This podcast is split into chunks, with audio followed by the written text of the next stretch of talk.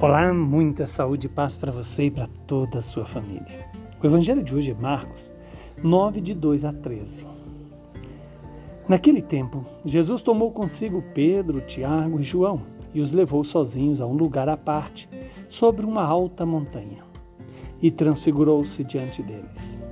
Suas roupas ficaram brilhantes e tão brancas como nenhuma lavadeira sobre a terra poderia alvejar. Apareceram-lhes Elias e Moisés e estavam conversando com Jesus. Então Pedro tomou a palavra e disse a Jesus: Mestre, é bom ficarmos aqui. Vamos fazer três tendas, uma para ti, outra para Moisés e outra para Elias. Pedro não sabia o que dizer, pois estavam todos com muito medo. Então desceu uma nuvem e os encobriu com a sua sombra, e da nuvem saiu uma voz: Este é o meu filho amado. Escutai o que ele diz. De repente, olhando em volta, não viram mais ninguém, a não ser somente Jesus com eles. Ao descerem da montanha, Jesus ordenou que não contassem a ninguém o que tinham visto, até que o filho do homem tivesse ressuscitado dos mortos. Eles observavam estas ordens, mas comentavam entre si o que queria dizer ressuscitar dos mortos. Os três discípulos perguntaram a Jesus: Por que os mestres da lei dizem que antes devia, deve vir Elias? Jesus então respondeu: De fato, antes vem Elias, para pôr tudo em ordem. Mas, como dizem as Escrituras, que o filho do homem deve sofrer muito e ser rejeitado. Eu, porém, vos digo: Elias já veio e fizeram com ele tudo o que quiseram, exatamente como as Escrituras falaram a respeito dele. Palavra da nossa salvação. Glória a vós, Senhor. Louvado seja Deus por esta palavra, que ela nos santifique e restaure em nós a imagem e semelhança de Jesus. Temos aqui um evangelho onde Jesus convida três dos seus discípulos, Pedro, Tiago e João, e os leva a uma montanha, a alta montanha. Lembremos que a montanha é sempre o lugar da revelação de Deus, e ali Jesus se transfigura diante dos discípulos. Ora, a transfiguração significa deixar transparecer a divindade de Jesus. E esta é uma revelação fundamental na vida dos discípulos, como é na minha e na sua vida.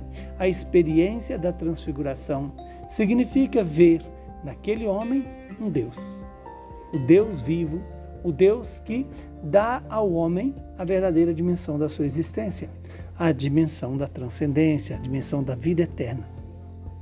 Estamos ali diante dos discípulos, onde Jesus revela a sua natureza divina, a sua quase como que uma antecipação da própria ressurreição do Senhor.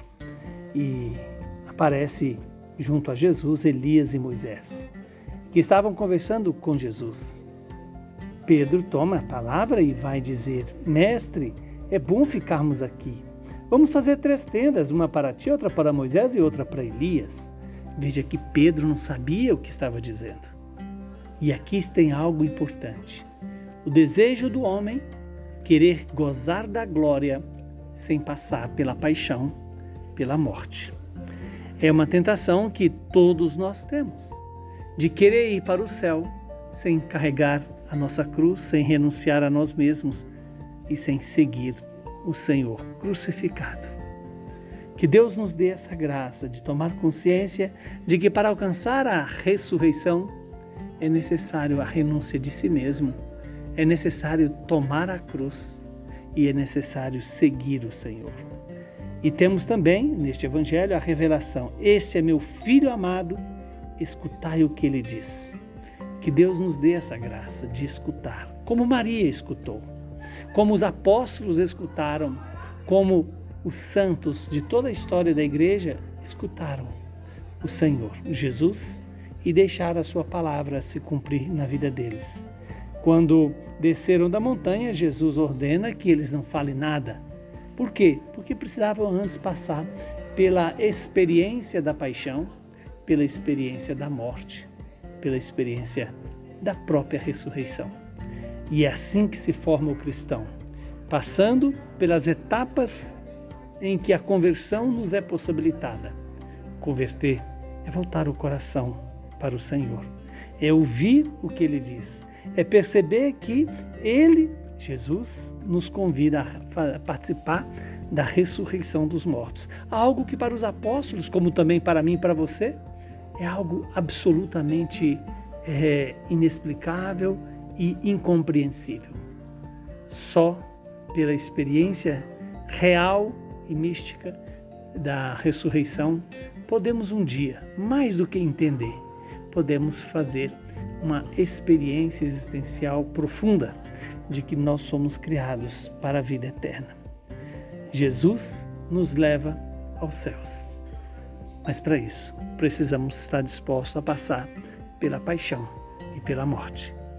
Louvado seja Deus, porque nos deu seu Filho amado.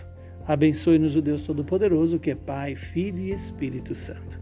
Saúde e paz para você, para todos os seus.